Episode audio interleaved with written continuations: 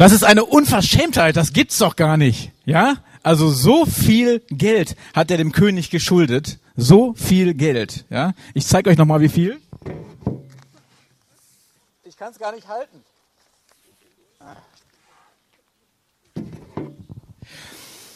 Wenn der Mann sein Leben lang für den König gearbeitet hätte, dann hätte er das Geld auch nicht zurückzahlen können. So viel Geld war das. Seine Frau war ein bisschen schlauer als er.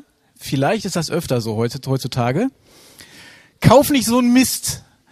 Hat er aber gemacht. Ja, das goldene Klo musste es sein, der goldene Rückenkratzer.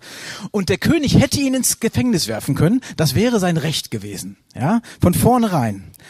Und der Mann bettelt und bittet um Schuldvergebung. Und der König, ja, verliert ja eine Menge, Menge Geld, wenn er jetzt ihm das, die Schuld vergibt. Aber er tut es trotzdem. Und dem Mann wird völlig unverdient die Schuld vergeben. Er vergibt ihm und er hat keine Schulden mehr. Ich war mal in so einer ähnlichen Situation. Tatsächlich hatte ich auch mal Schulden. Und zwar habe ich als Jugendlicher Zeitungen ausgetragen. Und ich habe nicht alle Zeitungen ausgetragen, ich habe auch ein paar weggeworfen. Okay, ich habe auch mal alle weggeworfen. Nun ja, das war nicht nett von mir und auch nicht recht. Und deswegen bin ich vom Zeitungschef angerufen worden, komm mal vorbei. Und ich, okay, gut, ich komme vorbei.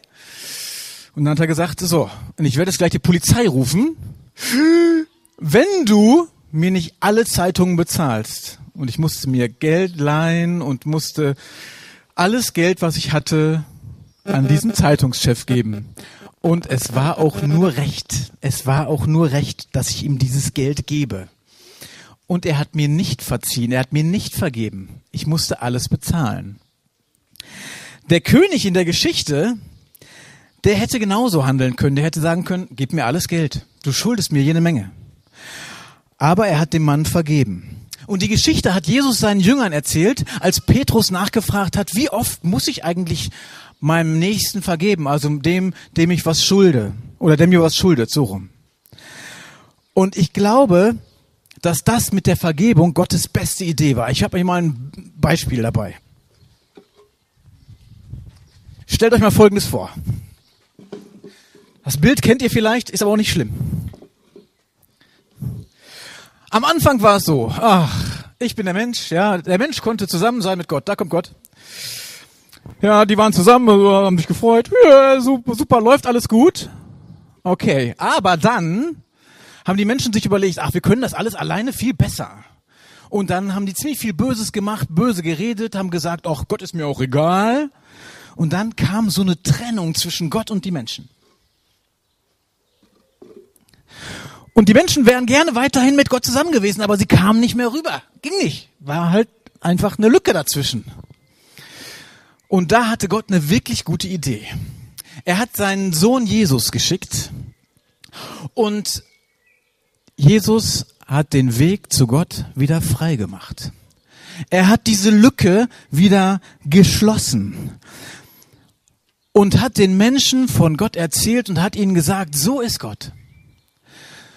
Wenn ihr wissen wollt, wie Gott ist, ich erzähle es euch, schaut auf mich. Und wenn ihr merkt, wie lieb euch Gott hat, dann müsst ihr diese Liebe auch weitergeben. Vielen Dank. Dann müsst ihr diese Liebe auch weitergeben. Ihr könnt das nicht für euch behalten. Und Petrus hat folgende Antwort von Jesus bekommen, als er gefragt hat, wie oft muss ich denn vergeben? Siebenmal? Und Jesus hat gesagt, siebenmal, siebzigmal. Ich vergebe dir, ich vergebe dir, ich vergebe dir. Geht gar nicht. Das ist so viel. Das heißt aber auch, ich soll von Herzen vergeben. Also wenn mir jemand was Böses getan hat, dann soll ich ihm von Herzen vergeben. Wenn unsere Kinder, das kennt ihr vielleicht auch, irgendwie sich bei uns entschuldigen oder sich beieinander entschuldigen, dann sieht das folgendermaßen aus, oder hört sich das folgendermaßen an. Entschuldigung. Oder, ja, sorry, ist nicht so richtig ernst, kennt ihr vielleicht auch. Ist so ein bisschen so wie, ja, tut mir leid. Aber tut mir leid heißt, eigentlich geht's mir jetzt gerade nicht so gut mit dem, was du gerade empfindest. Tut mir leid. Aber ich vergebe dir heißt, ich würde jetzt eigentlich ein Loch graben und alle Schuld von dir in diesem Loch reintun, in dieses Loch reintun und alles wieder zugraben. Die Schuld ist weg. Ich würde sie durchstreichen. Das wäre Vergebung. Ich würde keinem anderen mehr davon erzählen. Ich würde dir natürlich auch nichts mehr davon erzählen und mir selbst auch nichts mehr davon erzählen. Die Schuld wäre weg. Das ist Vergebung. Und wir haben die Macht dazu, diese Vergebung dem anderen zu gewähren. Aber das fällt uns manchmal ganz schön schwer, weil wir so gerne Schuld hinterhertragen. Das kennt ihr bestimmt auch. Wir tragen so gerne Schuld hinterher. Vergeben ist nicht leicht und es braucht eine Zeit manchmal, bis so eine Verletzung heilt. Aber Jesus hat gesagt, so wie ich euch vergeben habe, so sollt ihr auch vergeben. Also wir sollen den Schuldschein, den Jesus durchgerissen hat, den er durchgestrichen hat, an den sollen wir uns erinnern und sagen, genau so will ich dem anderen auch begegnen. Ganz genau so. Jetzt ist die Frage, schaffen wir das? Und was für eine Auswirkung hat das? Ich habe was Schönes dabei, pass mal auf.